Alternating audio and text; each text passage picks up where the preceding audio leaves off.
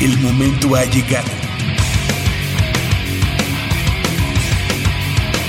El azul y oro se apodera de tu sentido auditivo. Esto es Goya, Deportivo. Los 90 minutos del deporte de tu universidad. Arrancamos.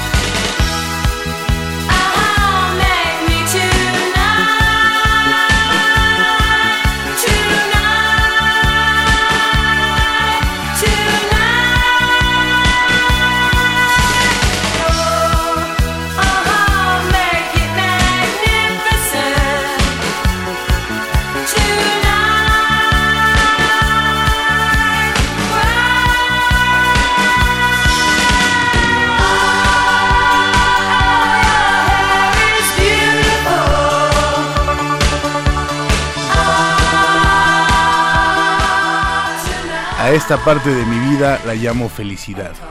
Y es que el día de hoy es sábado, sábado primero de julio de 1917 y estamos completamente en vivo en una emisión. Ah, no es cierto. El 2017. de promulgar la, la este, constitución hace unos meses. Algo así, tenía mi speech, pero ya me lo moviste. El chiste es que 100 años después de aquella promulgación, Estamos completamente en vivo. Eh, hoy sábado, como. ¿Hace cuántos años que está Goya Deportivo? Me quedé como en los 17, 20. Como 1990, más o menos. 90 ya van. Ya tenemos muchos ayeres, ¿no? Nosotros no, pero sí el programa. Pero sí el programa. Mi nombre es Manolo Martínez y les doy la más cordial bienvenida a una emisión más de Goya Deportivo. A lo largo de los próximos 90 minutos vamos a estar eh, hablando de muchos temas. Tenemos invitados, invitados especiales.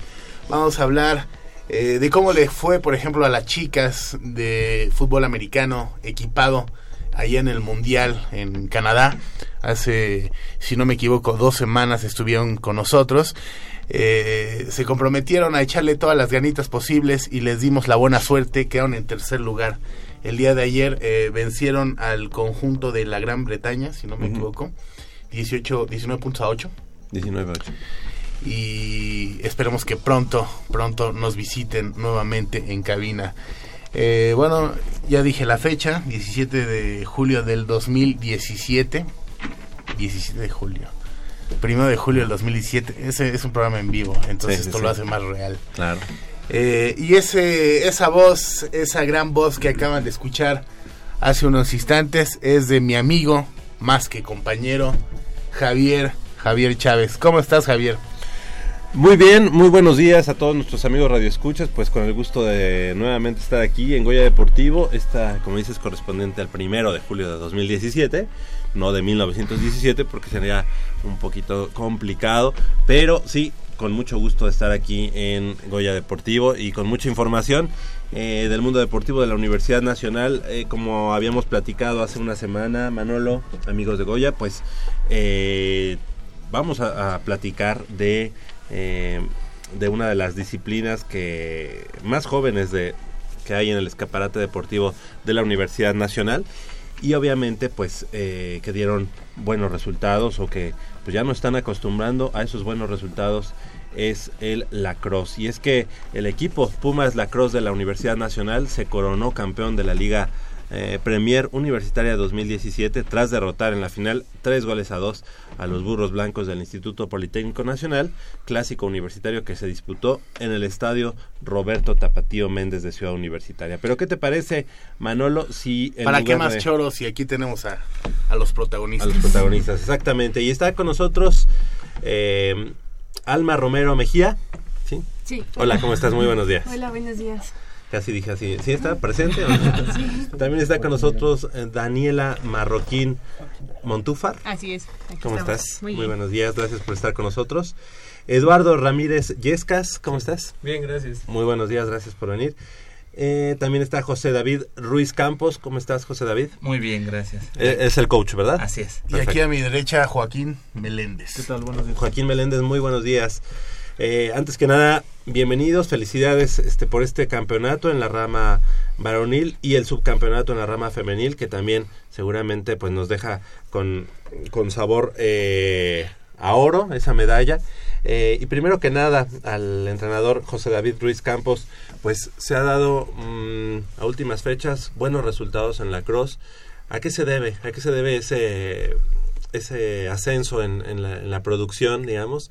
y obviamente en el desempeño de, de, los equipos de la cross, coach. Este, pues mira, yo considero que este éxito que han tenido los muchachos se debe a su gran compromiso que han tenido con el equipo, ya que en, en la cross en México cada equipo consta de desde 10 hasta 12 jugadores.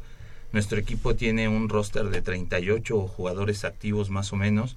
Entonces esos 38 jugadores se han comprometido con el equipo meramente para poder lograr este llegar a estos campeonatos tenemos gente que se está preparando ellos dos se están preparando ahorita para llegar al mundial que será el próximo año en Israel entonces nuestra mira como equipo o como institución siempre ha sido crear jugadores con las mejores posibilidades con los mejores entrenamientos para que puedan llegar a ser grandes personas y grandes jugadores.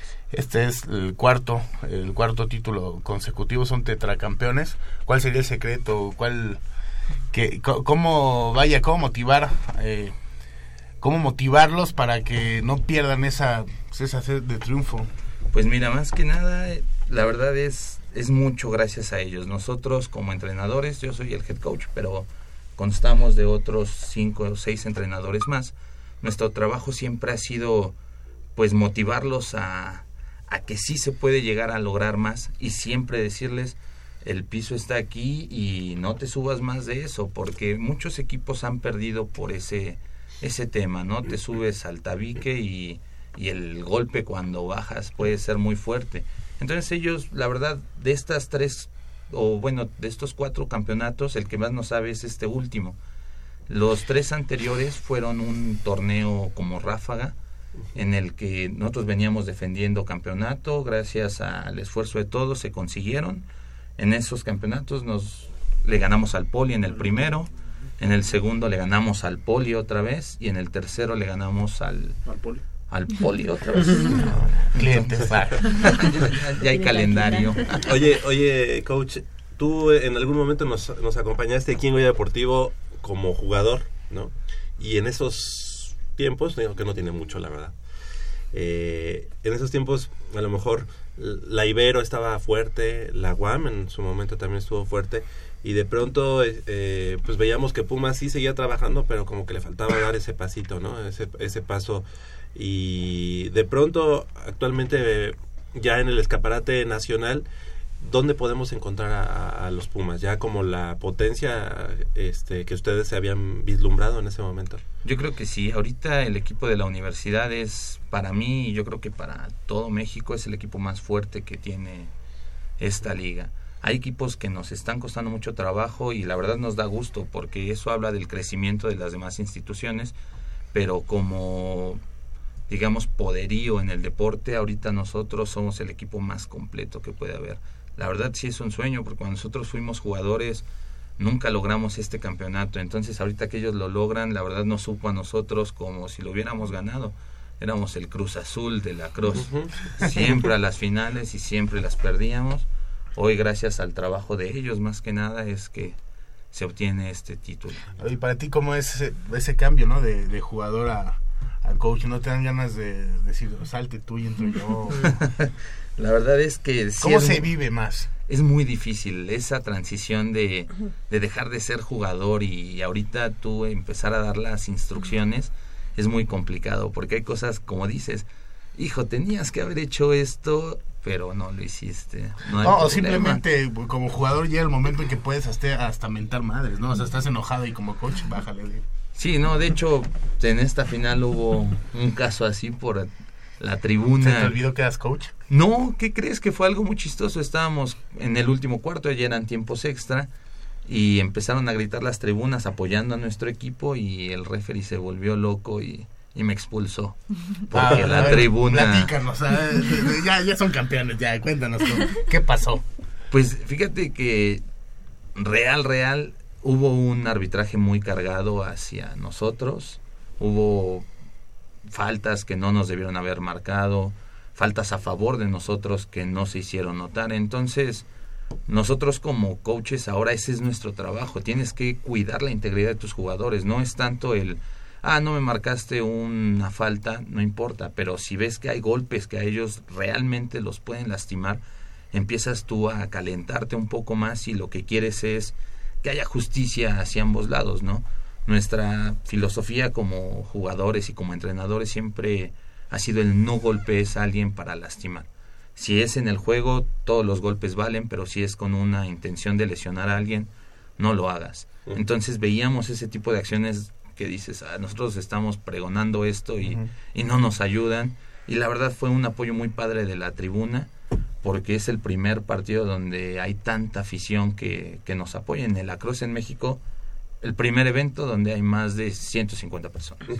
Entonces para nosotros fue algo muy padre, pero desgraciadamente nos marcaron esa situación y, y fue raro porque incluso nos decían que si no se callaba la tribuna, paraban el partido y lo perdíamos automáticamente. Cosas que estaban fuera de lugar. Entonces, Como si fuera la cascarita de la, Sí. de la calle, ¿no? ¿Y se puede hacer eso? No, claro que no, de O- hecho- O, se lo sacaron de la manga esa... Meramente se sacó en la manga. El reglamento nos decía, primera llamada atención a la tribuna, va la federación y los calma. Segunda llamada, los calma. Tercera llamada, lo sacan a la persona que está alborotando y le plantean una sanción económica al equipo Sí, que no, es pues el... es- Pero es que hasta cierto punto ilógico, ¿no? Debe haber un partido y quédate callado o... Exactamente, ¿no? Y peor, ¿no? Ay, como marqué una actitud antideportiva de la tribuna, pierdes la final.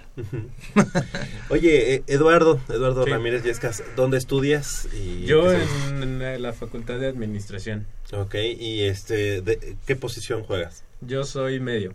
Okay. Bueno, me, o sea, juego ofensivo y defensivo. O sea, Ajá. lo que no- ahora sí que nos toca la media es hacer la transición hacia los delanteros y, y darles como alimentarlos para poder meter goles.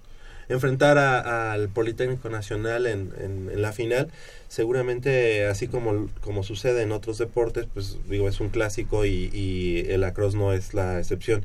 Más aún cuando mm, es un deporte de mucho contacto, ¿no? Sí, Se, se, se llegan a sí, de repente sí llegan momentos en los que se cae la bola y pues ahora sí que los golpes están al día y pues ni modo, como te toque y, y ya. ¿Cómo viste el paso de- del equipo eh, para la consecución de ese campeonato? Pues fue, fue difícil porque la mayoría del equipo ya son, sea, ya iban como de salida. Nosotros tenemos una elegibilidad de tres años y más del 50% del equipo pues ya, ya se iba y muchas veces en los entrenamientos como que nos faltaba gente y este, pero pues al final el compromiso estuvo de parte de todos y, y se logró. O sea, lo que queríamos se logró y pues a seguir el otro semestre. Seguro. En tu caso, Joaquín, Joaquín Meléndez, ¿de, de dónde eh, nos acompañas? Yo ¿Dónde estudio estudias? en la Facultad de Ingeniería. Ok, ¿y cuántos años ya eh, practicando este lacrosse? Llevo practicándolo casi tres años, es- cumpliendo este semestre casi tres años. Ante- antes eh, habías jugado en otro equipo o siempre en Pumas. Mm, siempre en Pumas, la siempre en Pumas.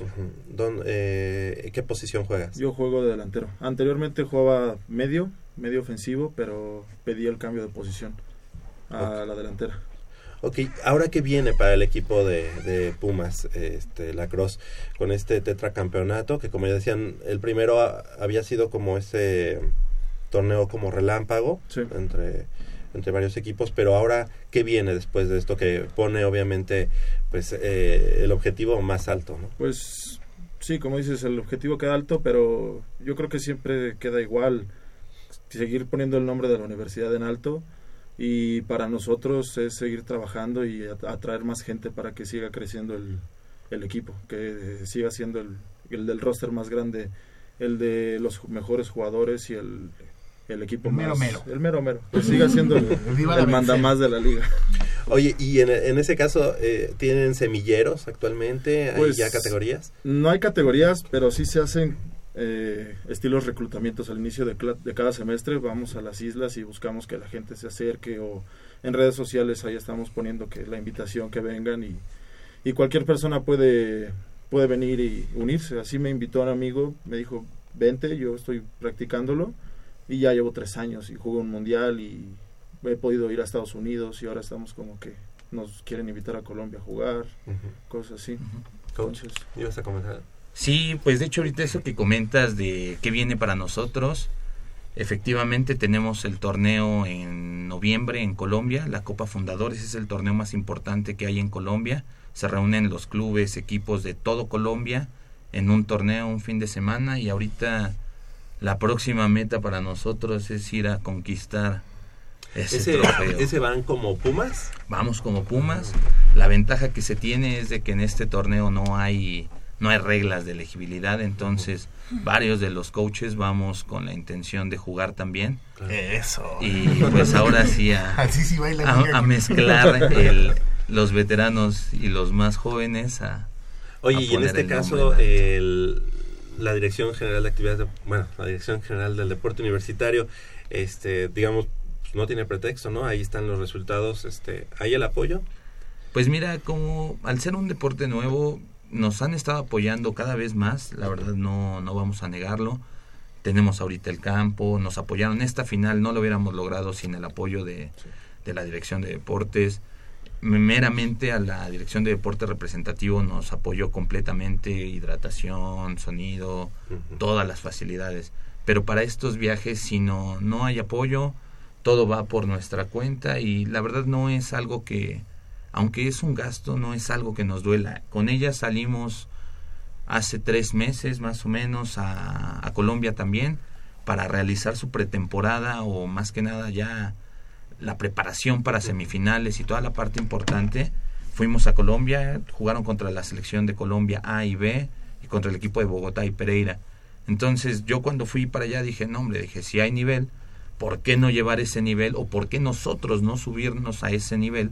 Y fue cuando pedí la invitación para el equipo de la universidad y ahorita se concretó este Eduardo y Joaquín me han apoyado muchísimo en esa transición, otros jugadores más y ahorita él está eh, se está encargando de ver toda la cuestión de los viajes, ver si podemos tener algún apoyo, nosotros ver si podemos conseguir lo del pues allá tener digamos hospedaje que nos salga un poco más económico, pero la verdad si no nos apoyan o si no hay tanto apoyo, no creo que no es una barrera para para nosotros. Ahorita lo que queremos es aprovechar esa racha que traen ellos y ahora sí nosotros incluirnos en ella y darle para adelante. La verdad, traer ese trofeo a casa, yo creo que sería muy importante para, aparte del- para la universidad, para el lacrosse en México, porque estás hablando de que tu equipo campeón de tu liga fue a otro país a conquistar una liga. ¿Y qué liga? No es un torneo como aquí.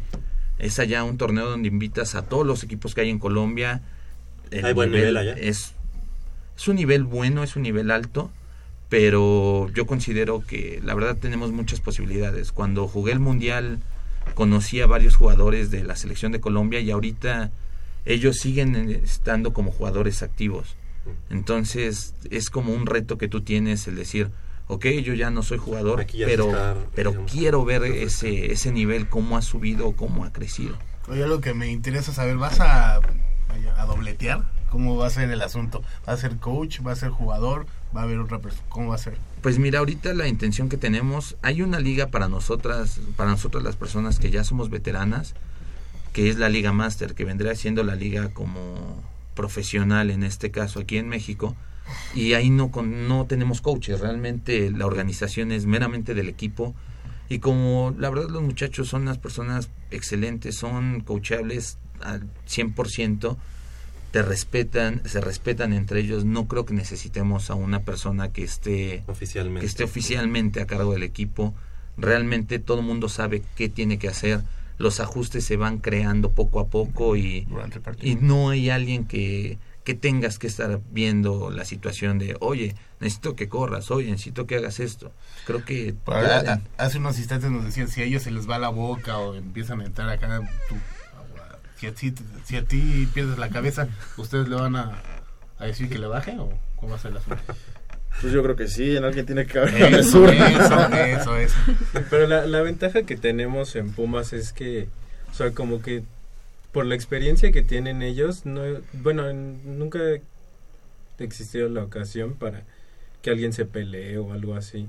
O sea, tenemos, no, como dice David, o sea, somos muy coachables al, al grado de que como en la liga profesional no hay coaches tal cual, o sea, todos tenemos lo básico y nos podemos entender y entre nosotros, o sea, podemos no jugar en un mes y nos entendemos a la perfección cuando cuando entramos al campo, nadie se enoja, o sea, no hay de que ay, ¿por qué no hiciste esto, David? ¿Por qué no hiciste esto, Joaquín? O sea, como que solitos nos vamos entendiendo. No, si no, así te va, ¿no? o al menos no lo dice, ¿no? A lo mejor lo piensas o se lo dices a Joaquín, oye, este, David como que ahí la Bueno, y las chicas eh, se quedaron con el subcampeonato, pero previo a ello también habían tenido, incluso antes que los hombres, habían llegado a campeonatos, ¿no? Eh, en este caso están con nosotros Alma Romero. Alma, ¿de, qué lugar eres? ¿Estudiante? ¿Qué estudias? ¿En qué posición juegas? Pues yo estudio, acabo de terminar mi carrera en la Facultad de Ciencias Políticas y Sociales y juego como media. Perfecto. ¿Qué, ¿Qué, carrera es? Ciencias de la comunicación. Aquí hay varios que se están poniendo este, felices. Ah, tres, cuatro, cuatro se ponen felices. Muy bien, y se ponen de pie. Y bueno, este subcampeonato, ¿qué te deja? Este, cayeron por un apretado marcador cuatro goles a tres ante las aztecas de la Universidad de las Américas. Era un, era un equipo complicado era un equipo difícil. Este sucede lo mismo que en otros deportes tienen muchos muchas becadas en este caso. Eh, pues me parece que todas ellas sí participan en o sea, son estudiantes de la universidad. Sabíamos que iba a ser un, un partido complicado, ya anteriormente nos habíamos enfrentado a ellas y el primer partido lo perdimos también por un gol, 8-7 quedamos, y el segundo lo ganamos. Pero la final del año pasado la ganamos también contra ellas, entonces teníamos muchas esperanzas, estábamos muy emocionadas, fue un partido complicado y al igual que los niños, o sea, no pongo eso de pretexto, pero también hubo un arbitraje muy tendencioso, pero nos deja mucho aprendizaje creo que estábamos muy emocionadas y una derrota siempre te duele, pero eso lo único que te deja es como querer seguir mejorando para llegar el siguiente año, el siguiente torneo y, ganarles. Claro, eh, el hecho de ser subcampeones a lo mejor te deja eh, un poco... Eh, pues una cierta frustración, pero bueno, para nosotros que somos aficionados, el hecho de tener una medalla de plata, o ser eh, el segundo lugar, pues es, es también habla de, un gran trabajo y de que seguramente para el próximo campeonato irán, pues por, por así que por sus fueros a recuperar el, campeonato, ¿no? ¿Lo ven así? Sí, y además nos, nos pone muy contentos que jugamos bien. Eh, tenemos también muchas niñas nuevas, una niña que acaba de entrar este semestre y jugó, creció muchísimo, entonces eso nos nos deja un buen sabor de boca y el saber que lo hicimos bien como equipo, no solo en la final, sino durante toda la temporada. La mayoría de los partidos los ganábamos por 20 goles, 20-0, 24, 23, cosas así. Entonces nos deja un buen sabor de boca. Por las razones que hayan sido, no se nos dio la final, pero sí, sí nos, nos sabe como ahora, más por, por el trabajo de equipo. Por todo lo que hay detrás, ¿no? De todo el trabajo previo para llegar a, esa final. Daniela Marroquín, ¿tú qué estudias y qué posición juegas? Yo estoy en la Facultad de Economía y soy defensa. Eh, economía, nadie se pone de pie, ¿no? hay economistas por aquí. Defensa. ¿Y qué te deja, qué te deja este, este subcampeonato y ya cuánto tiempo, eh, eh, digamos, defendiendo los colores de, Pumas? Ah, pues llevo, justo voy a cumplir dos, dos años este junio. Estoy bastante feliz por eso. Y pues sí, como decía Alma, eh, yo creo que pues precisamente, no sé, en, ese partido todas teníamos los sentimientos a flor de piel, real. Eh, teníamos muchas ganas de ganar porque yo creo más que nada porque sentíamos que nos lo merecíamos por todo el esfuerzo que habíamos precisamente estado haciendo. Creo que se ve el compromiso de todo, todo el equipo, siempre en los entrenamientos, eh, a la hora precisamente de comprometerse con algo, el estar entrenando, el decir también vamos a entrenamientos los sábados. Entonces creo que realmente el esfuerzo ha sido muy grande y es grato, o sea, como, como dicen, a pesar de que quedamos subcampeonas, eh, sí sentimos como nuestra medalla, nuestra medalla de oro, precisamente por esto mismo, o sea, es lo que yo les decía cuando finalizó el partido, porque pues obviamente muchas se decayeron. Entonces yo les decía, no sé, pero yo estoy orgullosa de mi equipo, o sea, estoy orgullosa de cómo jugamos, o sea, la manera en que jugamos como un equipo este, fue maravillosa, o sea, es lo que les comentaba, e inclusive en la defensa tiene que haber como súper buena comunicación y un apoyo por parte de todas, entonces siempre que estás defendiendo, alguien te está ayudando a tu derecha o alguien a tu izquierda, y entonces precisamente había una chica de Puebla que su coach le, le gritaba como, ya llévatela, y era como de, es que no puedo porque hay alguien ahí atrás. Entonces yo estaba en ese momento defendiéndola y sentía súper padre como era porque sí, o sea, es que está mi equipo atrás, ahí ayudándome, o sea, saben que si ella salta, entonces otra defensa va a saltar si me lleva a mí. Entonces creo que la verdad eso a mí me puso bastante feliz, yo, yo estaba bastante feliz al, al final. Y pues sí, nada más nos queda eso, o sea, es lo que les comentaba de, no importa, o sea, está bien, no nos llevamos el campeonato esta vez, pero pues eso solo significa que hay que seguirle echando ganas, o sea, nada más tenemos que, si ya estamos a un nivel, entonces hacerlo mayor para que la próxima pues sí nos podamos llevar el campeonato. Sirvió bastante el fogueo en Colombia para, para ustedes. Sí, sí, fue, fue bastante padre también allá. Eh, Además que, es una experiencia que, que, las une más, ¿no? Sí, sí, por supuesto. Sí, el, el, estar en un departamento con, con 13 personas, yo creo que de, de cualquier forma te une. Eh, sí, estuvo, estuvo increíble ese viaje y la verdad es que las chicas de allá son, son bastante buenas.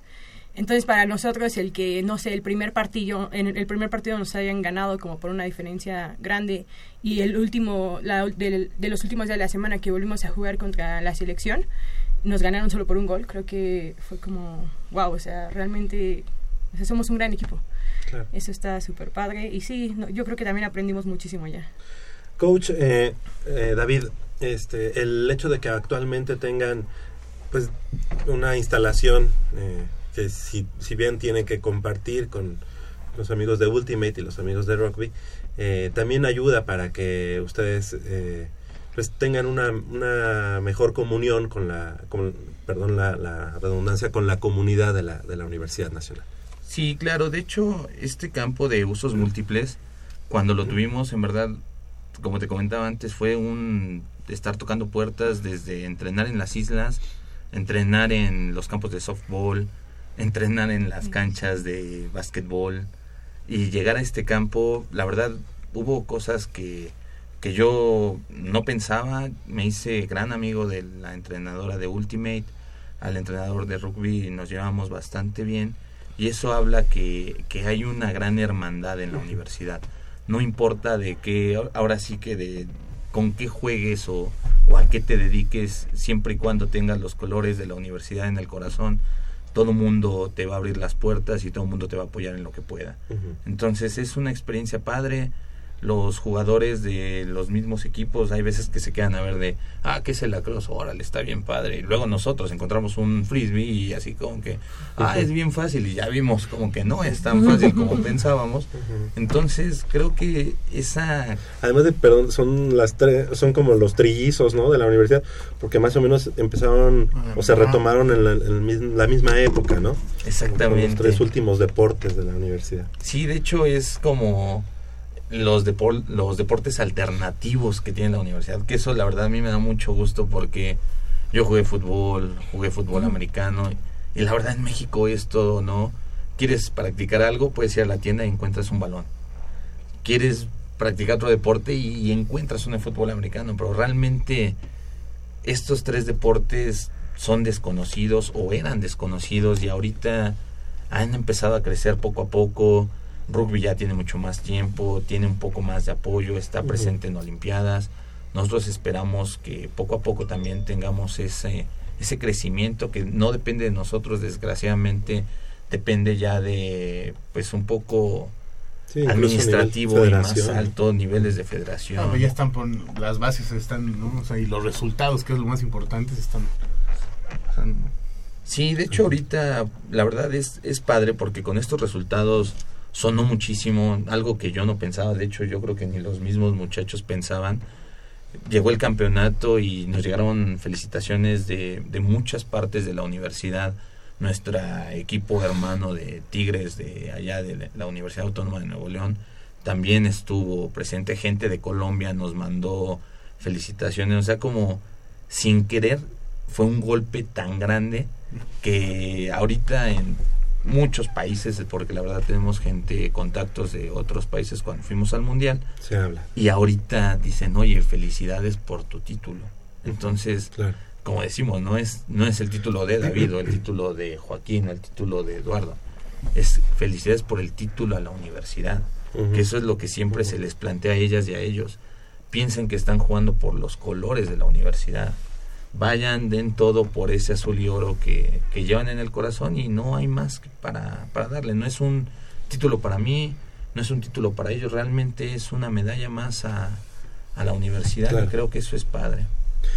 Pues les queremos agradecer que hayan estado esta mañana con nosotros. La verdad es que este nos da mucho, mucho orgullo, así como lo dices. También nosotros aquí en Goya Deportivo lo platicamos hace una semana. Eh, incluso eh, tenemos un, un grupo ahí en, el WhatsApp donde posteamos lo que ha sucedido durante la semana y de pronto el productor, oye, este ganaron las, los chicos de la Cross, las chicas subcampeonato. Entonces, estamos en contacto con, con Eh, ustedes. Es, es mejor ver ese tipo de noticias a que luego estén mandando fotos. y- No, bueno, eso no, eso no, eso no se No, platica. no, no, si lo vas a decir, dilo bien. Pero, eh, pero nos, nos dio mucho gusto desde ese momento y, y ansiábamos este, contar con, con su presencia. Qué bueno que el día de hoy lo pudimos lograr, pero más allá de los resultados, los micrófonos de Goya Deportivo siguen abiertos para ustedes. Este, independientemente de sea primero, segundo o tercer lugar, nos da mucho gusto que de todos modos en esta ocasión haya, haya sido un campeonato y un subcampeonato para los colores de la universidad. Muchas gracias a José David Ruiz Campos, gracias coach por haber estado esta No, mañana gracias con a ustedes por la invitación. También a Alma Romero, gracias. Gracias a usted. También a Daniela Marroquín. Muchísimas gracias. A ti. A Eduardo Ramírez, gracias. Y también a Joaquín Meléndez. Felicidades y muchas gracias. Eh, son las... ¿qué? Ah. Cinco minutos antes de las 8.40. En un momento estamos de regreso aquí en Goya Deportivo.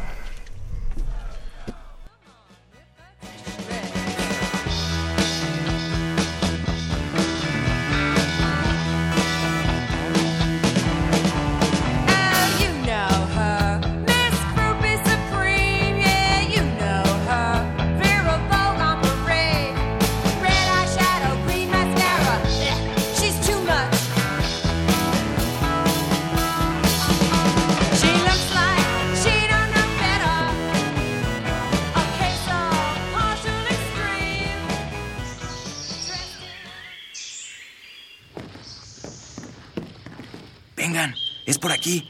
Con cuidado para no despertarla. Pero si ya son las ocho. Shh. A las tres arrancan, muchachos. Rífate, Pedrito. Con esta tiene que caer. Despierta, dulce amor de mi vida. Chale. ¿Pero por qué nos moja? ¿A qué mujer no le gusta que le lleven gallo? Pues a todas, pero no con escuchan Goya Deportivo. Los sábados en la mañana tienes una cita y no querrás que nadie te moleste. El cuadrante ensordece con el rugido del felino.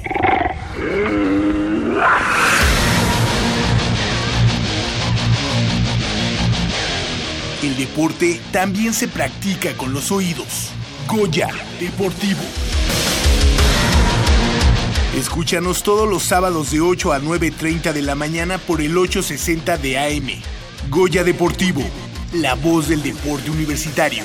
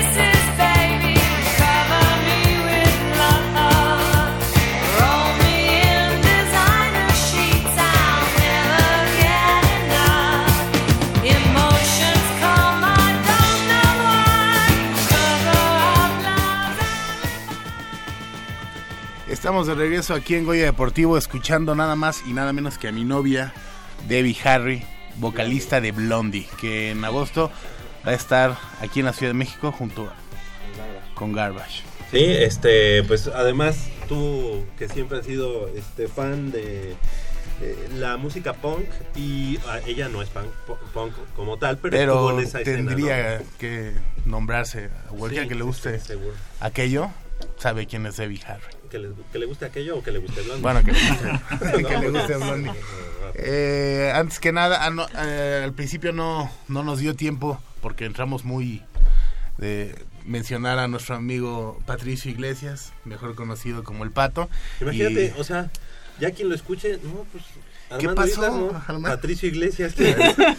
Eugene tiene mil, mil, mil, mil Mil nombres más. nombres. Y también del otro lado de la cancha, nuestro amigo Crescencio Suárez, con la camisa bien puesta desde hace muchos años. Esa voz que acaban de escuchar, Mitch, ¿cómo estás, Mitch?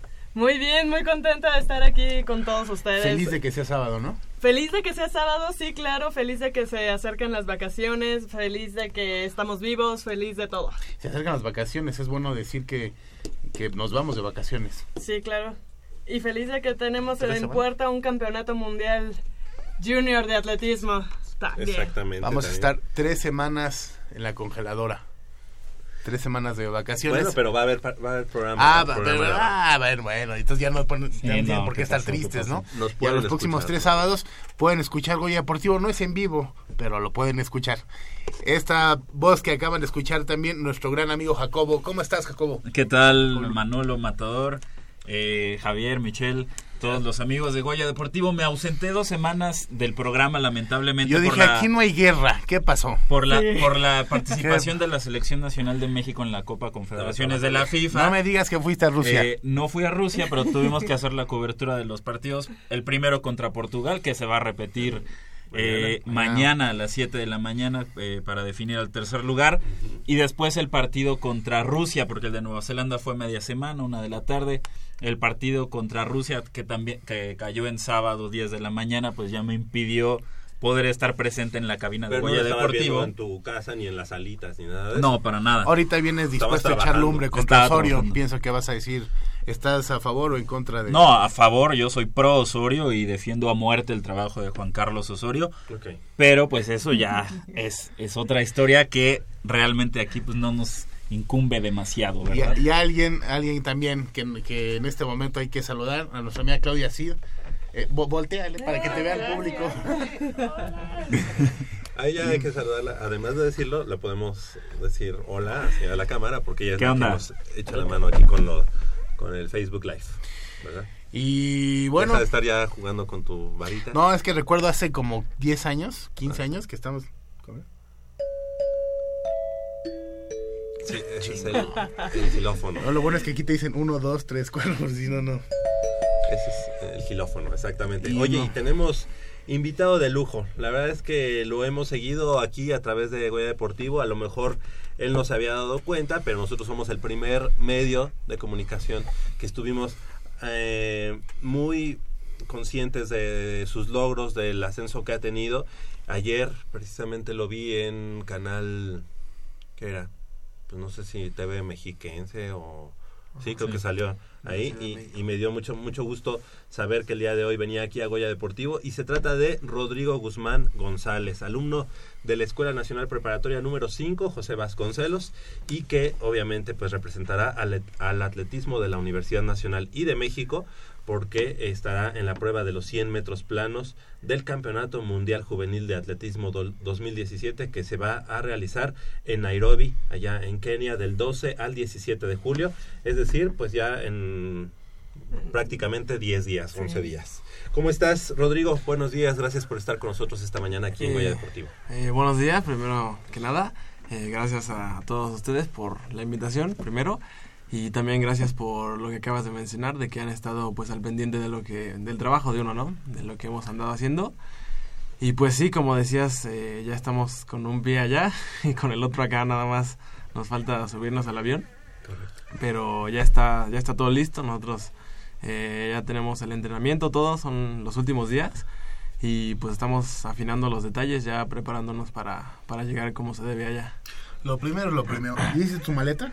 Pasta de dientes, todo ya. Eh, no. Fíjate que lo único, lo único que Como tengo buen que... mexicano a última hora. ¿no? Pues fíjate que lo único que tengo que empacar es un peine, una pasta de dientes, eh, los que se peinan en gel, yo como no me peino, pues... Ah, eh, este, Yo tampoco. Porque ropa ni nada de eso no, no, no tenemos que llevar, ¿sabes? Bueno, Porque considero que lo primero que tendrías que empacar son tus... ¿no? no, no, los spikes. Eso no los empaco, esos me los llevo conmigo.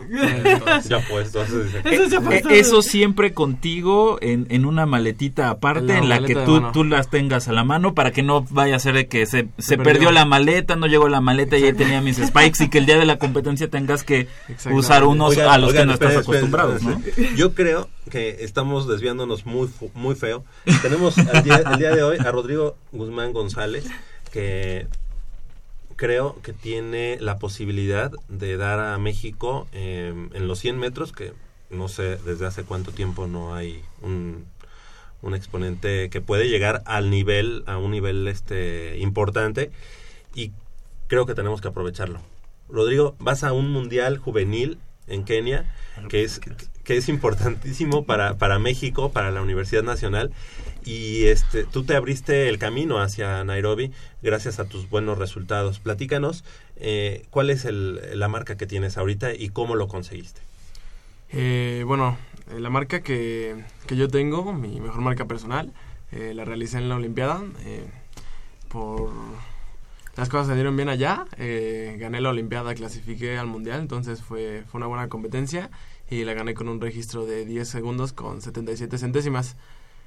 Eh, en cuanto a las marcas que me, que me eran requeridas para asistir al Campeonato del Mundo, estábamos hablando de 10.85 segundos, que es lo que pide la Asociación Internacional de Atletismo, la IAF, y 10.80, que es lo que pide la Federación Mexicana. O sea, ten- tenía que dar Bájalo. la, ajá, una, una marca todavía un poco más baja. Eh, sin embargo, pues ambas se dieron y pues conseguí mi, mi pase, eh, asegurarlo, ¿no? Amarrarlo. Y más con el, con el campeonato. Oye, Rodrigo, platícanos también un poco cómo fue eh, la progresión que tú tuviste dentro de los 100 metros en el atletismo, porque te conocíamos como saltador. Entonces, eh, ¿cómo pasas a los 100 metros? O sea, siendo saltador, ¿cómo pasas a los 100 metros? ¿Y cómo, eh, cómo- cómo- cuáles fueron tus marcas de inicio en los 100 hasta llegar a esta Olimpiada Nacional que yo te acompañé y estuve, me emocioné desde el primer instante en que dieron el disparo de salida? Este, ahí en, en la Olimpiada Nacional que lograste el 1077, creo que hasta te sorprendiste cuando viste el, el, el tablero electrónico, te quedaste así como todo pasmado, ¿no? Platícanos esa, ese Eh, desarrollo. Bueno, tú, tú me conoces de- desde chiquito, ¿no? Sí. Y me conocen como saltador, pero también siempre he practicado los 100 metros. Un saltador, eh, como base de su trabajo, tiene que ser rápido. Yo lo llevaba como prueba complementaria, no por eso significara que, que no fuera tan bueno, que fuera malo, porque me iba bien. Solo que el enfoque, eh, el enfoque, la, la mayor seriedad se le daba a los saltos. Yo mi primera Olimpiada asistí en, en los 100 metros planos, curiosamente.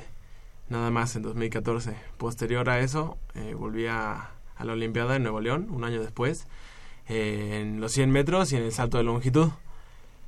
Ahí fue mi mejor Olimpiada hasta la que acaba de pasar, en donde quedé en tercer lugar en los 100 metros planos y en segundo lugar en salto de longitud. Ahí en una final bastante reñida, ¿no? Posterior a eso, decidimos dedicarnos de lleno a los saltos, a lo que era el salto de longitud, donde pues me había estado dejando buenas, buenas cosechas, y el salto triple, porque se había entrenado y se veía que tenía unos parámetros eh, bastante buenos. Eso fue la temporada pasada y me vi un poquito pues mermado en el asunto de las lesiones y todo eso. Eh, no fue nada grave, pero eran fastidiosas en las que no te dejan entrenar bien, ¿no? Y pues si uno no entrena bien, difícilmente puedes eh, competir bien. Ese fue un factor y el segundo, no sé si ustedes recuerdan la fecha de la Olimpiada Nacional, es que es casi siempre en mayo. Mayo. El año pasado se acabó, yo acabé de competir, mi último día de Olimpiada, el primero de agosto. Entonces eso para los coaches implica un cambio en la programación, en cómo irnos llevando a nuestro punto. y pues no se realizó de la mejor manera porque se anunció la fecha de la Olimpiada con dos semanas de anticipación. No sabíamos si nos teníamos que aguantar otro mes o si en cinco días ya íbamos a estar en la Olimpiada. Entonces fueron bastantes factores que no nada más fueron para mí, fue para todos los que asistieron a la Olimpiada, ¿no? Eh, en 2015, digo en 2017, que es este esta temporada, eh, estaba planeado para asistir al Campeonato del Mundo en, los, en el salto triple. Era el objetivo que teníamos eh, primero en mente. Eh, veníamos evolucionando bien, todo ya estaba en orden y desafortunadamente volvimos a comenzar con algunos problemas de lesiones por porque el salto triple es muy muy exigente. Eh, ya se había acordado que íbamos a dedicar esta temporada a los 100 metros y al salto triple para no fastidiar tanto eh, articulaciones, Ujú. todo eso con, Con con dos saltos. saltos. Eh, más o menos como por marzo eh, metí una muy buena competencia en triple y una muy buena competencia en 100. Eh, por cuestiones de que me empezaron a, a dar ciertos dolores y, y así, me metí a ver las, las marcas para el salto triple eh, que, que pedía la Asociación Internacional para el Campeonato del Mundo y se las mandé a mi coach. Le, le dije que, que había visto la marca de 100, le dije, oye, ¿cómo ves? Y él me comentó que pues no estábamos tampoco lejos y que íbamos a ponernos a trabajar para las dos. Y así como se fueron dando las, las cosas en las que no es que me lastimara más, no es como que me, me sintiera bien, pero no veíamos como un, una cierta mejoría clara para seguirme este, entrenando a full, porque si uno no entrena bien, como les Sí, sí, decía, es, este, es muy difícil seguir progresando, ¿no? Si hay algo que te está impidiendo. Entonces cambiamos más o menos como en marzo a, a los 100 metros. Teníamos la, la misma preparación, teníamos eh, eh, preparación como saltador y eso es algo que también es un plus, un extra para mí, porque es potencia, son, son ciertas habilidades que otros corredores tal vez no tienen desarrolladas, o que tal vez sí las tienen desarrolladas, pero no tanto como yo, que me he desempeñado. Que podría ser como la zancada o como la salida, la expl- explosividad, La no sé. explosividad, todo lo que es potencia, yo, yo soy un corredor que es bastante explosivo en la salida. Y bueno, eh, a partir de más o menos finales de febrero, principios de marzo, empezamos a, a combinar la preparación, pero obviamente enfocándonos ya en el 100, eh, con ejercicios más específicos y se Para fue esas progresando bien. fechas, más o menos, ¿qué marca tenías en el 100? Bueno, la temporada la empecé con 11.34. Eh, el año pasado... Es mucho el- la No, diferencia. bueno, bajar 10 centésimas es muchísimo, ¿no? El- imagínate. el- Más de 10 cent- Ah, No, o sea, sí. imagínate esto, es que Sí, sí, sí. estábamos hablando de, de que pedían este 10.85. 10.85, Ujú. entonces Y eso, son casi 10. 1073. es- 77. Eh, es- bueno, estamos hablando de que mi marca, esa marca la tenía desde el 2015. Como les comentaba, había estado en, el, en ambos saltos, entonces no había tenido la oportunidad de competir en los 100 metros durante ese año. Y de enfocarte solamente en eso. Ajá, por lo que mi mejor marca personal venía desde hace un año ya, sin mejorar, por así decirlo, ¿no? Eh, tenía 11.34. Eh, la primera competencia, eh, que fue en el... En marzo. Bueno, esa, eh, en, ese, en esas fechas eh, corrí 11.17 segundos. A partir de ahí fue cuando empezamos ya como a, a ver que, que había cierto chance, ¿no? Después de esa, en una competencia organizada por la UNAM, en el doctor Jorge Molina Celis, Ujú. eh, competí contra Juan Reyes, que, fu- que fue un, corre- un ex corredor a nivel panamericano. Entonces hubo, él es, es correr con alguien bueno, te, Te da un plus, un extra. Claro. Eh, ahí volví a mejorar mi marca a 11.03 segundos. Ya estábamos muy cerca de esa línea que divide a los 11 de, de los 10 segundos. Cuando pasó esa competencia fue cuando ya decidimos dar ese, ese cambio de, de objetivo hacia los 100 metros. Posterior a eso tuve el, el regional, que es el, Previo a la Olimpiada. previo a la Olimpiada. Eh, ahí corrí en 11.04 segundos. Eh, digamos que estuvo bien la carrera, porque no, no había como mucho jalón y la marca estuvo constante. Después de eso tuve problemas de, con un tendón y, y estuve fuera como dos semanas, porque ya saben cómo son los tendones de, de latosos. Eh, estuve fuera como dos semanas sin entrenar y todo eso y regresé a una competencia para clasificarme al Nacional de Conadems y ahí corrí 11.30. Entonces, sí, Sí, el, te- te había el pegado. y la verdad sí, sí sientes un bajón, ¿no? Se sintió feo y todo, pero eh, pasó, eso más o menos fue por las fechas de Semana Santa y aproveché todas esas vacaciones para ponerme a entrenar, entrenar, entrenar. Y en relevo Ciudad de México, que fue como dos semanas después a eso, en las, por las fechas de la Universidad Nacional, eh, volví a correr en 11 segundos con 11 centésimas. Después de eso, en Querétaro, eh, en la Copa Autonomía, que es previo a la Olimpiada, dos semanas antes, eh, volví a correr y esa es una competencia de preparación muy importante para mí, puesto que los mejores en cuanto a categorías juveniles siempre están ahí. En esa Ah, sí. competencia, curiosamente, quedé en segundo, eh, con una mejor marca de 10.93. Ahí fue donde Ya. pasé a la otra unidad, Ujú. el de 11 a 10, pero aún así quedé en segundo lugar. Eh, un competidor de Chihuahua, que es mi, es mi amigo y todo, eh, me ganó, me ganó. En base a lo que vimos que nos faltó esa competencia, nos pusimos a entrenar esas dos semanas, eh, que fue la, parte final, la soltura y la frecuencia. De ahí estuvimos todas esas dos semanas preparándonos bien, bien, bien y llegamos a la Olimpiada a pues, hacer nuestra carrera y ya de ahí pues, el resto para acá lo, lo saben Y ustedes. ahí es donde 7, 10.77. Oye, Rodrigo, tú como velocista. Permíteme, Ah. Jacobo. Eh, Rodrigo, platícale a, a la, mm, a los radioescuchas de Goya Deportivo ese momento en el que le dices a tu coach, ¿sabes qué? Busqué la marca de, de los 100 metros, eh, quiero intentarlo. ¿Cómo cambia tu entrenamiento en los 100 metros eh, cuando lo hacías de una eh, como complementario para el, para el triple salto, el salto de longitud, a hacerlo ya para una competencia, para, para eh, una competencia de, de alta exigencia? y también cómo has trabajado la salida, que sabemos que es clave en los 100 metros. ¿Cómo, cómo ha sido ese trabajo con tu entrenador también? Eh, bueno, primero no fue tanto así como que yo le, yo le haya dicho, ¿no? Yo, yo quiero intentar el 100. Sino, más bien fue una, una decisión en, en conjunto, ¿sabes? Yo le mandé las marcas y la- la- el pensamiento lo teníamos ambos. Ujú. Sabíamos que tampoco estábamos como muy cerca, pero eh, existía la posibilidad, ¿no? Es, afortunadamente fuimos progresando bien y en cuanto al entrenamiento, como te digo, el- la preparación que yo he tenido como saltador me ha dado ese, ese plus, ese extra que, que me hace ser un poquito diferente a los demás y un poquito mejor que los demás en cuanto a ese, ese rubro de potencia de la salida.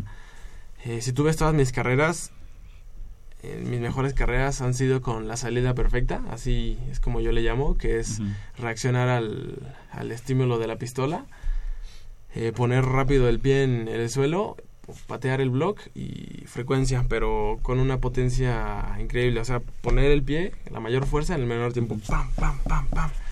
Eh, eso, toda la preparación que llevé como saltador, muchos saltos en pasto, eh, lo- los mismos saltos, saltos triples, todo eso, eh, me ayudó bastante. Digamos que esos ejercicios no fueron eliminados de mi programa de entrenamiento, puesto que me sirven y estoy acostumbrado a hacerlos, pero sí podemos decir que hubo cierta cierto desvío hacia, Un hacia- enfoque dif- ajá, diferente. hacia lo que es más más importante. Entonces era usar los saltos enfocados a la velocidad. Era ponte a saltar y después eh, ponte a correr. O ponte a correr distancias eh, largas hablando de un velocista y después ponte a transmitir eso a los saltos para agarrar resistencia y todo eso.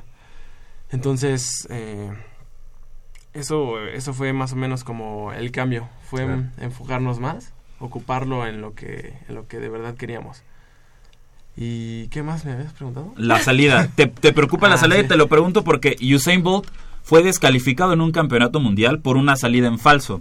Entonces siempre es como una lata para los velocistas para cuando, cuando vas a competir en los 100 metros es la cuestión de la salida, estar completamente concentrado a la, a la hora del, del disparo de salida. Co- ¿Cómo, lo has trabajado?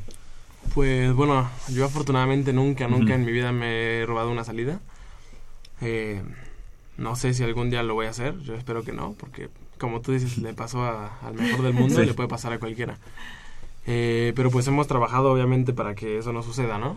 Eh, Generalmente yo creo que eso, eso pasa por, por nervios, por ansiedad. Puede llegar a pasar porque tenías una mala postura y se te fue el cuerpo, puede llegar a pasar por cuestiones externas, pero yo considero que cuando alguien se roba la salida es por esa ansiedad. Y es normal hasta cierto punto porque sabes que es una carrera donde cometiendo un pequeño error, saliendo un poquito atrás, eh, pues puedes estar ganando o puedes estar perdido, ¿no? Eh, como yo te comentaba, mi salida es mi, mi punto fuerte y es algo en el que yo he trabajado mucho.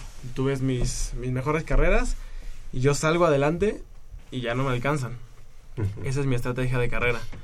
Salir adelante que todos los demás, acelerar, mientras también los demás van acelerando, pero con la ventaja que yo tengo, yo trabajo sobre la última parte para que ellos ya no me puedan alcanzar. Esa es mi estrategia de carrera. Eh, Si pudieras dividir tu, tu estrategia en partes, ¿cómo, cómo las clasificarías? Eh, bueno, el, el 100, las carreras de velocidad se dividen en varias fases. La primera es que es, es una fase que puede, que puede tener como dos, dos ramitas, que es la reacción y aceleración. La reacción es ese momento en el que suena el balazo, ¡pam! Y tú mueves el cuerpo. Esa es la reacción. Y tú en la que envías la, la orden a tu cuerpo, en la que ya tienes que comenzar a moverte. Esa es la reacción. La aceleración es en cuanto despegas tu cuerpo del block, empiezas a, a tocar el, el tartán y sales del block eh, en la posición agachada, por así decirla, con el centro de gravedad bajo y el tronco adelantado. Esa es la aceleración. Posterior, digo, la reacción, aceleración. Después de eso viene la velocidad máxima, que es ese punto donde vas a tu tope, que ya no puedes eh, ir más rápido, porque ya tu cuerpo en, en ese momento, en esas circunstancias, ya no da más. Pero tampoco puedes acelerar. Pero lo llevas de 0 a 100 en cuestión de centésimas, ¿no? Eh, pues es que hay corredores que alcanzan su velocidad máxima muy rápido. Ok. Por ejemplo, en los 60 metros planos y hay otros que tardan más, como en los 200. Entonces eso ya es como un poco... Cada quien. Ajá. Cuestión genética. Lo- también. La pregunta surgió porque en uno de los eh, documentales más famosos que tiene Usain Bolt, y otra vez me remito al mejor velocista de la historia, pero él, él divide su carrera en, en fases. Te dice, de los 0 a los 15 metros me vas a hacer, me vas a ver haciendo esto. De los 15 a los 30 me vas a, me vas a ver haciendo esto. Y, y te dice, y de los, no sé, de los 30 a los 60 metros ya estoy en mi máxima velocidad y de los 60 al cierre ya no hay nadie que me alcance. Y lo hice con una seguridad que asombra, ¿no? Que, que te deja sorprendido. Por eso, por eso te digo, si pudieras dividir tu carrera, tú, tu manera de hacerlo, eh, co- ¿cómo sería? O sea, eh, tu fuerte, ya, ya dices, tu fuerte es la salida, pero después digo, remitiéndonos como a, como a esa, esa explicación de...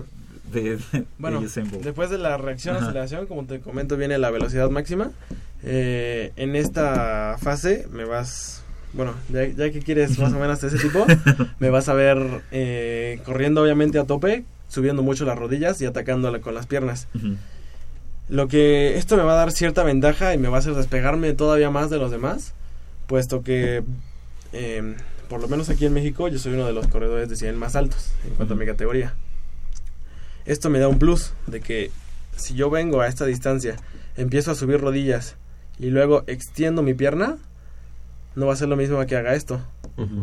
Porque voy a estar voy a estar atacando más y voy a ganar más distancia. Eh, hagamos un aproximado de que gane entre 2 y 3.5 centímetros multiplicado por las 42 zancadas que doy en un 100. Eh, pues ya es una distancia Sí. considerable.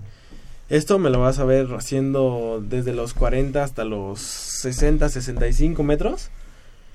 Y a partir de la fase que es donde uno ya no puede aguantar ese ritmo, porque no- un ser humano no puede durar más de 50 metros en, en su velocidad máxima, eh, viene la frecuencia para mí. O, bueno, en la fase de carrera digamos. se llama resistencia a la velocidad.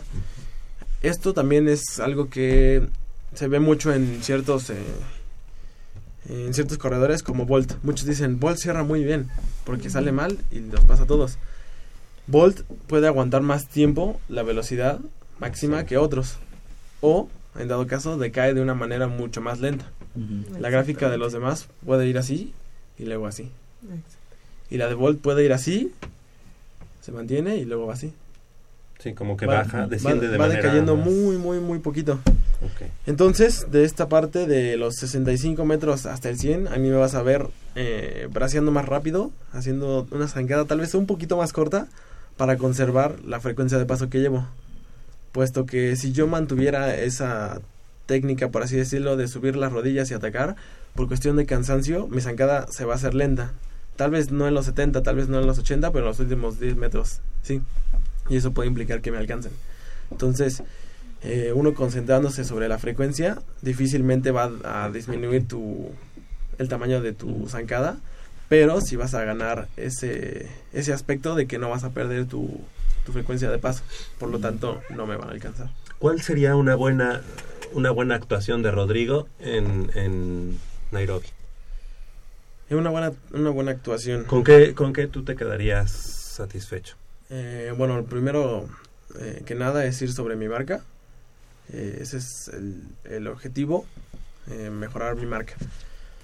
En el mundial, las carreras ya son pues a otro nivel, ya, ya conocen cómo es, es la ronda clasificatoria, donde vamos todos, todos, todos los corredores. Eh, yo con mi marca, eh, si voy y repito mi mejor marca, estamos hablando de que clasificaría sin tanto problema a la siguiente ronda, que sería la semifinal.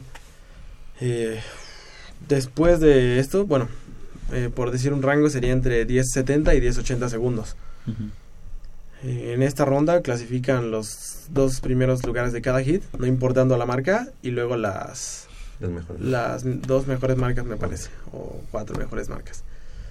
Después de eso, eh, continúan con las semifinales, que son tres.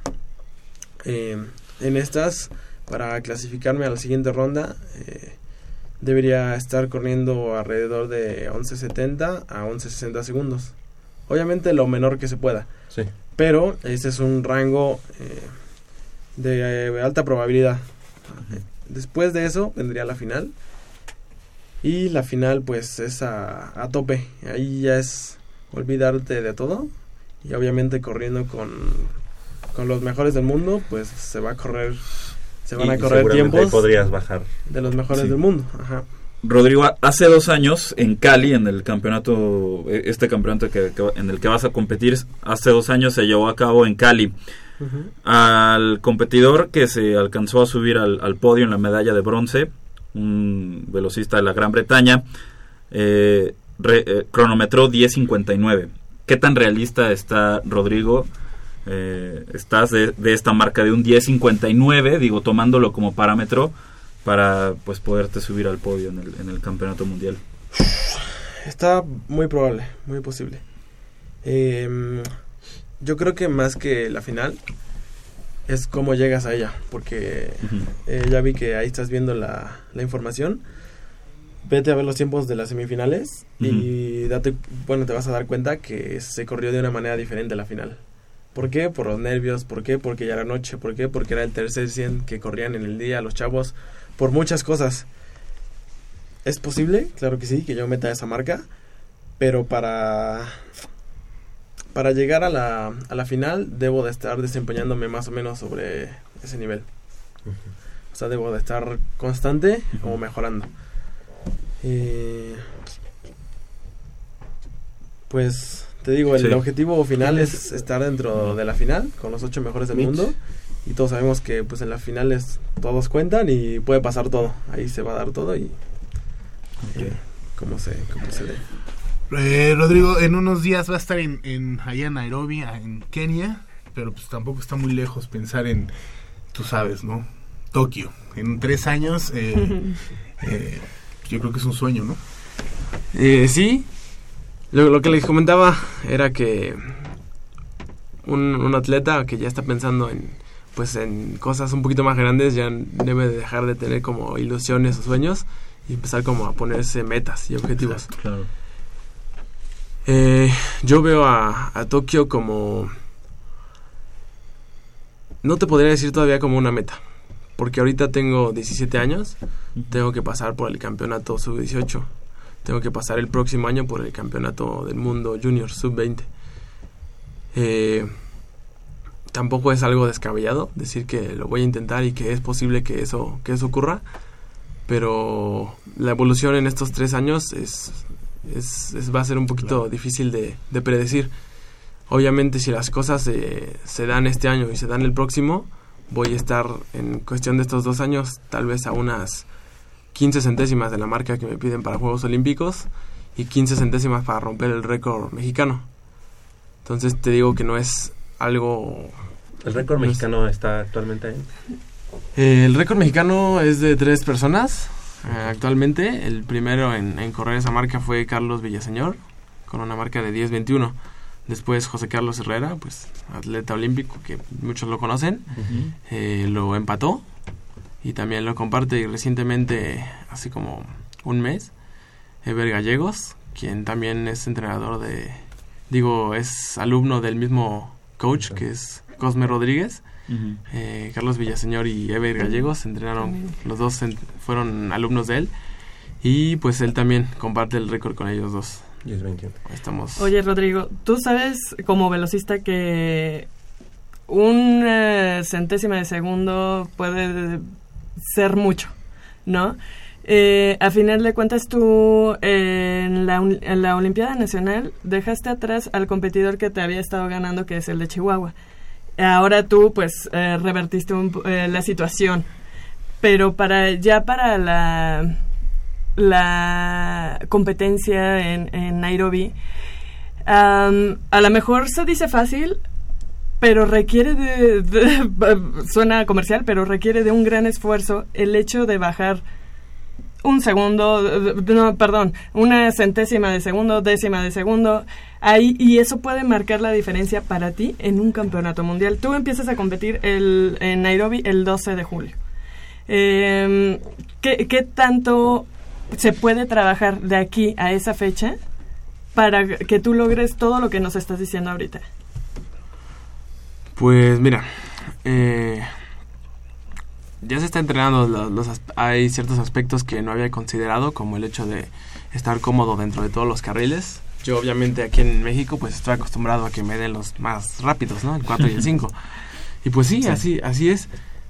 Pero ¿y qué tal si allá no me toca el 4? ¿Qué tal si Te dan el en la primera Exactamente. onda? ¿Qué tal si corro por el y qué tal si son nueve carriles y me van por el 9, por el 1, por el 2, por el 7? Son cuestiones que pues no teníamos contempladas y estos últimos días las hemos estado trabajando con, con la compañía de, de, de mi coach y de mis otros compañeros de equipo que pues también les quiero dar las gracias porque ellos ya finalizaron su temporada y pues están ahí conmigo entrenando para pues poderme ayudar y, y que pues yo esté al, al 100%. Eh, en cuanto a ganar, no sé, fuerza, ganar reacción, todo eso, eso ya no, no, no es... Ya no da tiempo. No es una etapa para eso. Ahorita uno llega con lo que tiene y se pule todo. Se pule todos los aspectos, técnica, reacción, eh, velocidad, eh, eh, tranquilidad, concentración dentro de los carriles, trabajar sobre pista mojada, trabajar en, en la noche, trabajar en la mañana, con, con lluvia, con frío. Todo eso es lo que se, se está trabajando y... y que... Seguramente. Y porque la diferencia de entre él y el segundo lugar en la Olimpiada Nacional fueron cuatro centésimas de segundo. O sea, décimas sí, fueron centésimas. Entonces, eh, o sea, en esas cuatro centésimas a veces se pueden meter mucha gente, ¿sabes? Y puede hacer mucha diferencia entre una y otra competencia o en el resultado nada más, Es que ¿no? esa, esas pequeñitas fracciones de segundo pueden ser la diferencia de que yo siga avanzando, pase la primera ronda, agarre el ritmo, corra bien la semifinal y pase a la final y quede en un buen lugar o que me vaya a mi casa en la primera carrera. Exactamente, No, sí, no sí, sí. O Eso sea, no es que tienes que alinear todos los astros para que todo suceda en el momento en que tú quieres, ¿sabes? Y todo es tan rápido que a lo mejor ni cuenta te das. Entonces, este, por eso hay que tener así como que todo, todo, todo el todo, entorno. dispuesto para Tienes que controlar el todo. momento, ¿no? Rodrigo Guzmán González, alumno de la prepa número 5. Te queremos agradecer que haya estado esta mañana, pero además pues queremos eh, reafirmar que del 12 al 17 pues estaremos muy de lejos, pero muy de cerca también siguiendo tus resultados este allá en el campeonato eh, mundial juvenil que haya el mejor de los éxitos, vas representando a México, vas representando a la Universidad Nacional y a toda esa gente que, como ya decías, ha trabajado contigo, a tus padres, obviamente, que también te, te heredaron el, el gusto por, por el atletismo. Y pues aquí te esperamos después de que llegues de, Etiopía para que nos platiques. Claro que sí. De. Kenia, de Kenia. De Kenia, sí. Bueno, pero Ah, es es que, va a pasar. A ver si Es que va a pasar. vuelta. Es que se vino en el metro y se pasó. Ah, Y a todos nuestros Sí, radioescuchas, exacto, sigan a este niño porque en unos años se va a estar hablando mucho de él. seguro. No, yo decía del metro Etiopía. O sea, de que Ah. ya- Que ahí Sí se perdió, ¿eh? Sí, Muchas gracias, sí. Rodrigo. Muchas gracias. 9, Felicidades. 14 de la mañana. eh, todavía tenemos mucho, mucho, mucho más aquí en Goya a un corte. En unos instantes estamos de vuelta.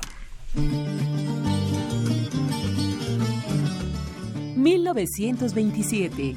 La literatura celebra el nacimiento de uno de los escritores más grandes de todos los tiempos. La historia comenzaba a escribirse a través de las letras mágicas de Gabriel García Márquez. Los cien años de Macondo sueñan, sueñan en el aire. Ese mismo año se colocaba el casco, el deporte más representativo de nuestra máxima casa de estudios. A lo largo de nueve décadas, cientos de guerreros han portado con orgullo el jersey que nos representa.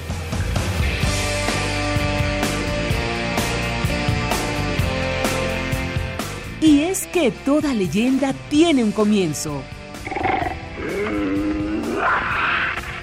La vida no es la, que uno vivió, sino la que uno recuerda y cómo la recuerda para contarla.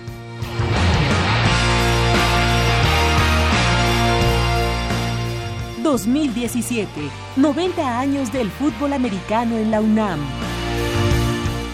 Goya Deportivo... ...la voz del deporte universitario.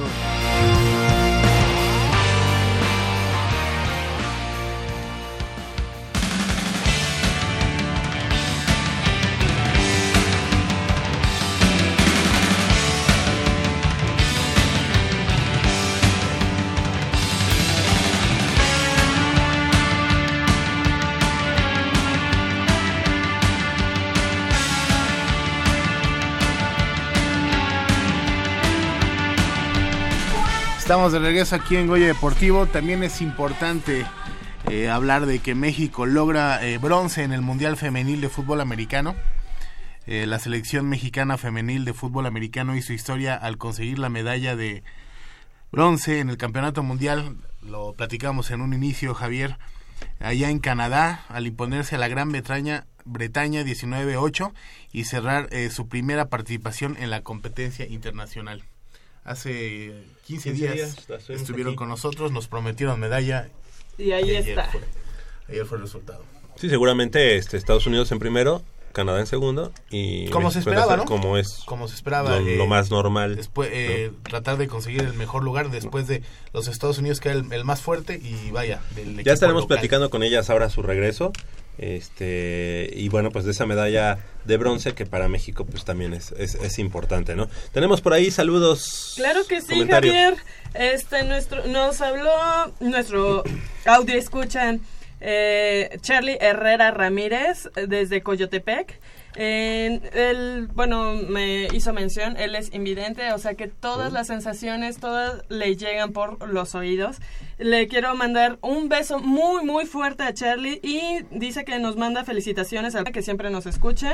Gracias. Y em, bueno, me dedico una frase, eh, pero no la puedo escribir completa, pero le, le quiero agradecer muchísimo por sus atenciones, por su llamada y porque siempre está ahí al pendiente con Coy- nosotros. Coyotepec, Desde Coyotepec, Estado de México, ¿eh? creo que sí. Y también a nuestra amiga eh, Susana Barrera, Javier, eh, que nos está escuchando ¿Desde allá hace por... cuánto tiempo? Tienes como, Este, como 15 años.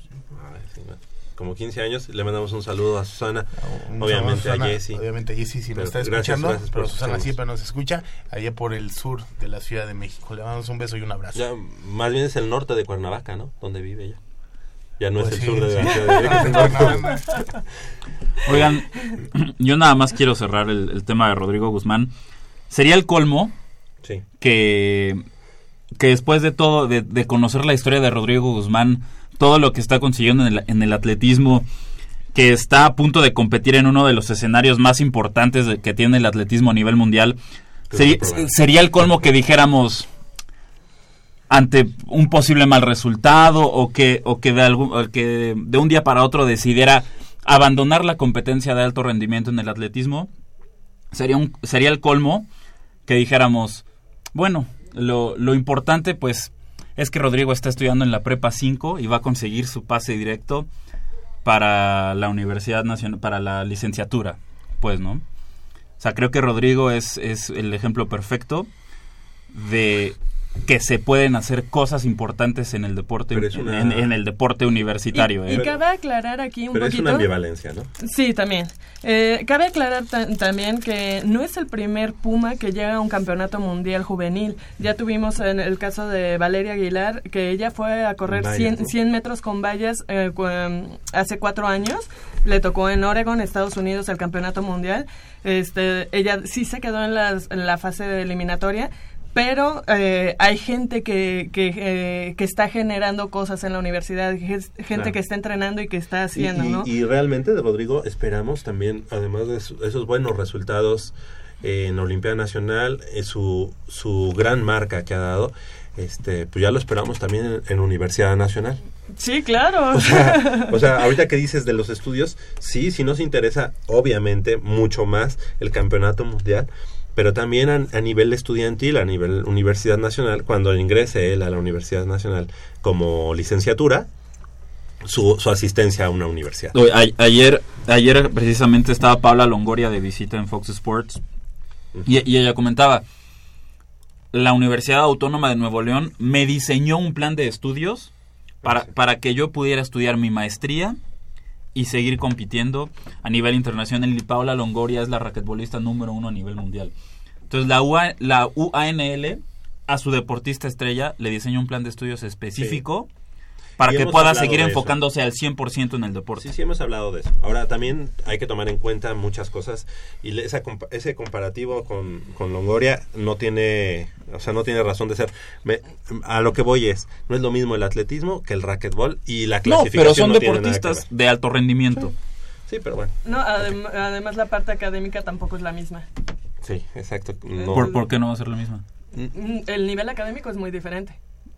Y el, ¿A, a y qué, a qué y te refieres con nivel ingreso. académico? O sea, ¿estás, ¿estás haciendo menos a la UNL en cuanto a nivel académico en comparación con la Es UNAM? diferente. Es Es, es lo que yo estoy entendiendo. Sí, pues, yo sí lo entiendo así Yo y yo sí lo veo así. Sí. Eh, Pero, pero cosa. es- ese no puede ser tu argumento. Oye, el Finalmente es una ingreso- universidad. El ingreso a la Universidad Autónoma de Nuevo León es diferente Ajá. que en la UNAM.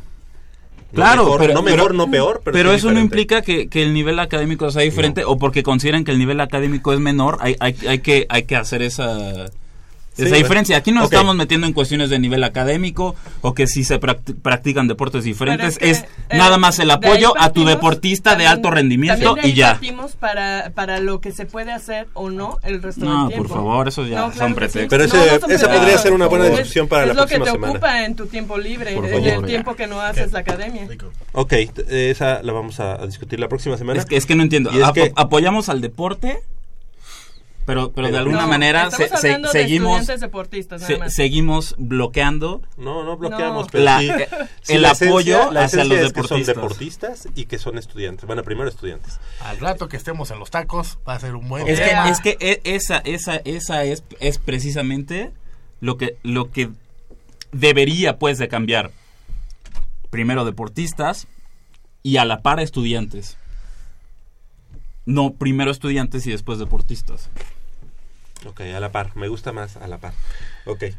Eh, chicos, los Pumas, los Pumas se preparan en tres semanas, eh, es el inicio Inicia de la la liga.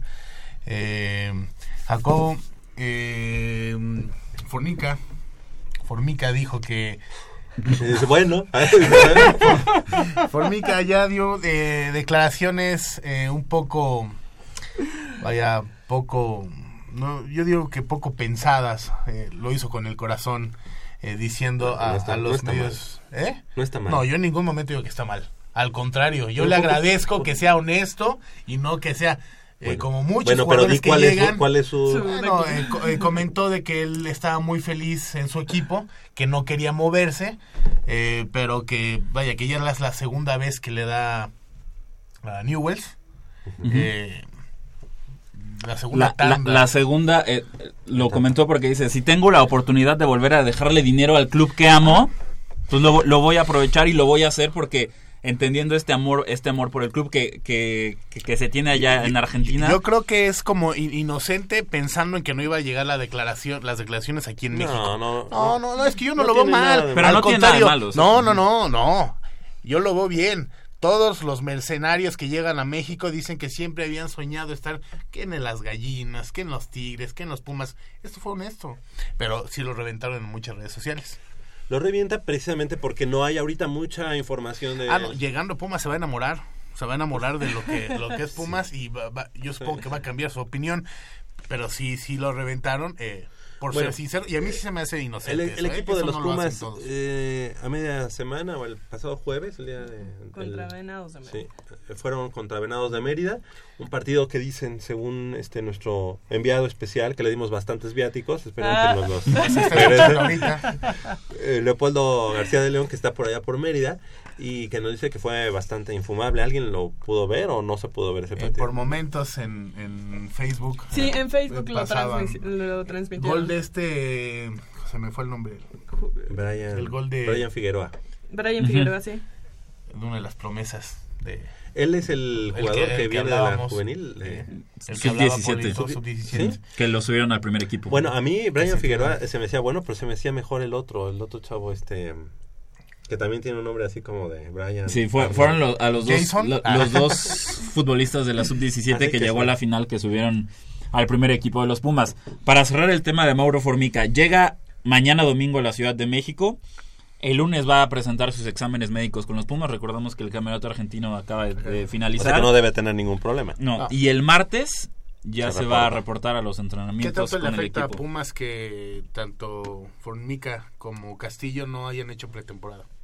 No, Mauro Formica viene en forma y Nicolás No, no, Castillo No, digo, viene en forma también, pero pues tiene que descansar un. Pero tiene- Sí, tiene descansar. que descansar, pero, pero no, no, no le va a afectar eh, en demasía al equipo. Lo de Nicolás Castillo sigue recuperándose de, del tobillo. Ayer anunciaba Pumas eh, mediante un comunicado que eh, Nico Castillo ya está trabajando para re- reincorporarse al trabajo, eh, al parejo del equipo.